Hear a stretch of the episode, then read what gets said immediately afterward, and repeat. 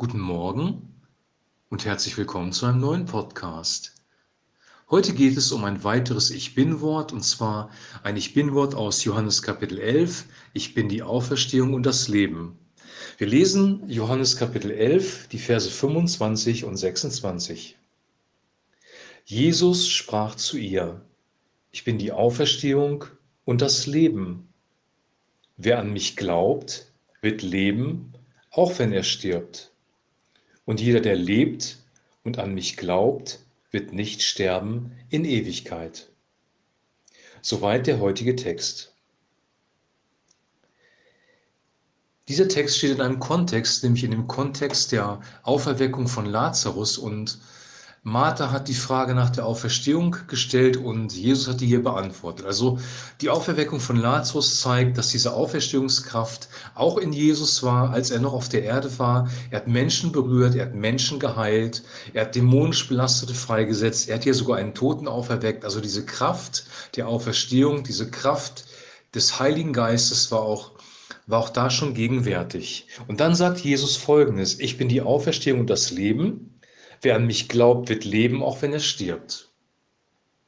Was bedeutet das jetzt für uns? Das bedeutet doch, dass wenn wir an Christus glauben, wenn wir glauben, dass er unser Löser ist, dass er unsere Sündenschuld bezahlt hat am Kreuz, dass er der Sohn Gottes ist, dass wir ihn wirklich für den Messias Israels halten, dann sind wir errettet, dann sind wir erlöst und werden das ewige Leben im Hier und Jetzt haben. Und in dem Moment, wo wir sterben, also physisch sterben, wo unser Körper aufhört zu funktionieren und wir sterben, geht unser innerer Mensch in die Ewigkeit und wird Christus begegnen. Also wer an ihn glaubt, wird leben, auch wenn er stirbt. Und dann kommt noch ein zweiter Teil des, äh, dieser Wahrheit hinzu, der sich ein bisschen anders anhört und auch ein bisschen fremd ist für uns. Da sagt Jesus nämlich Folgendes, und jeder, der lebt und an mich glaubt, wird nicht sterben in Ewigkeit. Glaubst du dies? Und jeder, der lebt und an mich glaubt, wird nicht sterben in Ewigkeit. Oberflächlich betrachtet ist das ein Widerspruch, weil er erst gesagt hat, wer an mich glaubt, wird leben, auch wenn er stirbt. Und dann sagt er, und jeder, der lebt und an mich glaubt, wird nicht sterben in Ewigkeit. Hier scheint es offensichtlich sich um zwei verschiedene Vorstellungen vom Sterben zu handeln.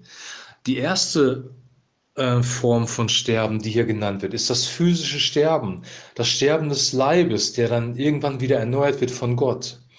Wenn wir an ihn glauben, werden wir leben, auch wenn wir sterben. Ich habe gerade gesagt, wir werden in die Ewigkeit gehen. Und das ist hier gemeint. Und beim zweiten Mal geht es meiner Meinung nach um einen ewigen Tod, um einen geistlichen, innerlichen Tod.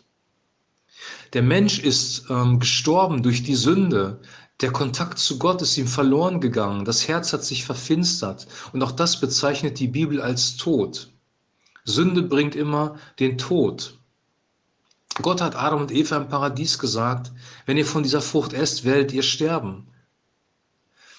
Gott hat dann Tiere für sie geopfert. Sie mussten nicht physisch sterben, aber in ihnen ist etwas gestorben und auch ihre Beziehung zu Gott ist gestorben.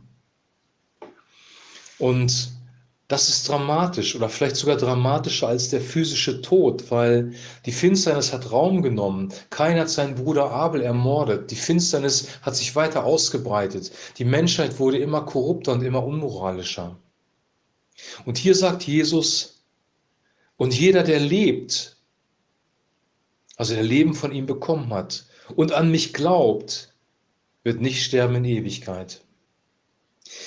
Diese innere Wiedergeburt, die wir von ihm geschenkt bekommen haben durch den Heiligen Geist, das neue Leben, diese neue Identität, der neue Mensch, der entstanden ist in dem Moment, wo wir an Christus geglaubt haben, er wird nicht sterben in Ewigkeit. Wir werden einen Übergang haben, aber wir werden nicht mehr sterben, wir werden mit Christus vereinigt sein. Die Bibel spricht im Johannesevangelium ganz am Anfang von dieser Wiedergeburt. Der Heilige Geist kommt in einen Menschen rein. Wir benutzen das Wort Wiedergeburt. Eigentlich ist Neugeburt besser. Und der Mensch wird neu von neuem geboren. Es entsteht ein neues inneres Wesen, wenn du so willst. In der Taufe bezeugen wir übrigens, dass wir unser altes inneres Wesen, diesen alten gefallenen Menschen, den Tod geben. Und wenn wir aus dem Wasser raufkommen, symbolisiert das die Auferstehung. Und wir leben in einem neuen Leben, in einem neuen Menschen. Wer an Jesus glaubt, hat diesen neuen Menschen eine neue Identität und wird nicht sterben in Ewigkeit. In dieser Zwischenphase, bis wir bei ihm sein werden, endgültig und alle Tränen abgewischt werden, leben wir noch in dieser gefallenen Schöpfung. Und unser Körper ist noch der alte und diese alte Identität versucht immer wieder Einfluss zu nehmen auf unser Leben. Und das ist das, was die Bibel ähm, bezeichnet als Kampf zwischen Geist und Fleisch. Paulus sagt, das Fleisch ist wieder den Geist und der Geist wieder des Fleisches. Diese beiden sind gegeneinander, damit ihr nicht tut, was ihr wollt.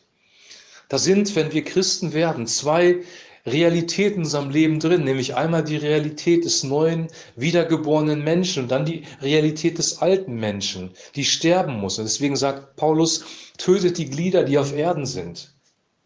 Gebt euren alten Menschen in den Tod. Oder Jesus hat es so formuliert, nehmt euer Kreuz auf euch täglich.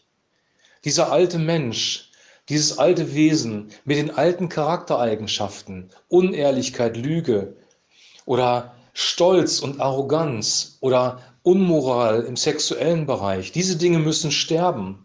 Diese Sünden müssen sterben, weil wenn sie nicht sterben, werden sie unser Leben zerstören. Entweder du tötest diese Dinge in deinem Leben oder diese Dinge in deinem Leben töten dich.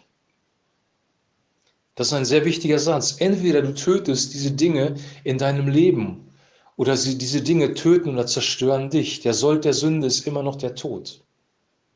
Dieser Konflikt ist in unserem Leben drin und deswegen ist es nicht so, dass wenn wir Christen werden, alles einfacher wird. Wir haben nur noch Frieden, nur noch Freude und alles ist easy hier in dieser Welt, sondern wir haben in dieser Welt einen Kampf zu kämpfen. Das ist der Kampf zwischen der der neuen Identität und der alten Identität, die Bibel nennt das Geist und Fleisch, die sich gegenüberstehen.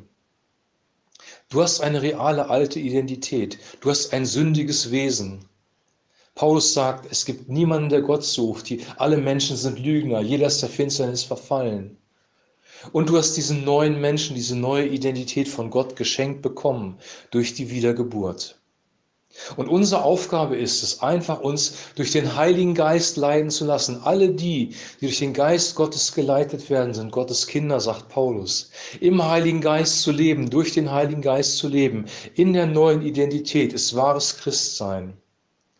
Und wir müssen in den täglichen Entscheidungen immer die Entscheidung treffen, worin lebe ich? Lebe ich in meiner alten Identität? In den alten Mustern, in den alten Lebensmustern? In den alten Gebundenheiten oder lebe ich in meiner neuen Identität? Das ist die tägliche Entscheidung in unserem Leben. In welcher Identität, in welcher Realität lebe ich? Und das Gute an der ganzen Sache ist, und das zeigt die Geschichte von Lazarus, dass diese Auferstehungskraft, die uns eines Tages von den Toten auferweckt, wo wir einen neuen Körper bekommen, diese Auferstehungskraft ist im Hier und Jetzt für dich auch da, für mich auch da. Wir brauchen diesen Kampf, von dem ich gerade gesprochen habe, nicht aus eigener Kraft zu kämpfen. Die, so wie Jesus Lazarus von den Toten auferweckt hat, was für mich ein Symbol ist auch für das neue Leben in der neuen Geburt. So wie Jesus die Macht hatte, Christus von den Toten, äh, Lazarus von den Toten aufzuerwecken und ihm neue Kraft zu geben, neue Lebensenergie zu geben, so ist er in der Lage, dir durch den Heiligen Geist Lebensenergie zu geben, damit du diesen Kampf kämpfen kannst und im Heiligen Geist leben kannst. Und nur in dieser neuen Dimension des Heiligen Geistes ist auch die Frucht des Heiligen Geistes, nämlich Liebe, Freude und Frieden in der Sünde, in deinem alten Leben, in deiner alten Identität wirst du keinen Frieden finden. Echten Frieden gibt es nur durch Christus, weil er der Friedefürst ist und nur in der neuen Identität.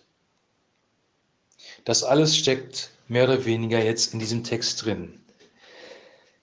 Ich bin die Auferstehung und das Leben.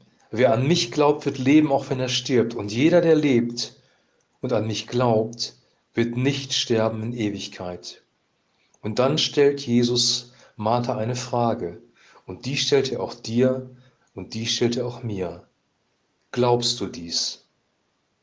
Glaubst du dies? Und sie spricht zu ihm, Ja Herr, ich glaube, dass du der Christus bist, der Sohn Gottes, der in die Welt kommen soll. Ja, ich glaube. Alles geschieht durch Glauben. Diese geistlichen Realitäten können wir nicht vor Augen sehen. Wir haben nicht irgendwie jetzt eine andere Haarfarbe durch die neue Geburt. Wir haben nicht einen neuen Körper bekommen.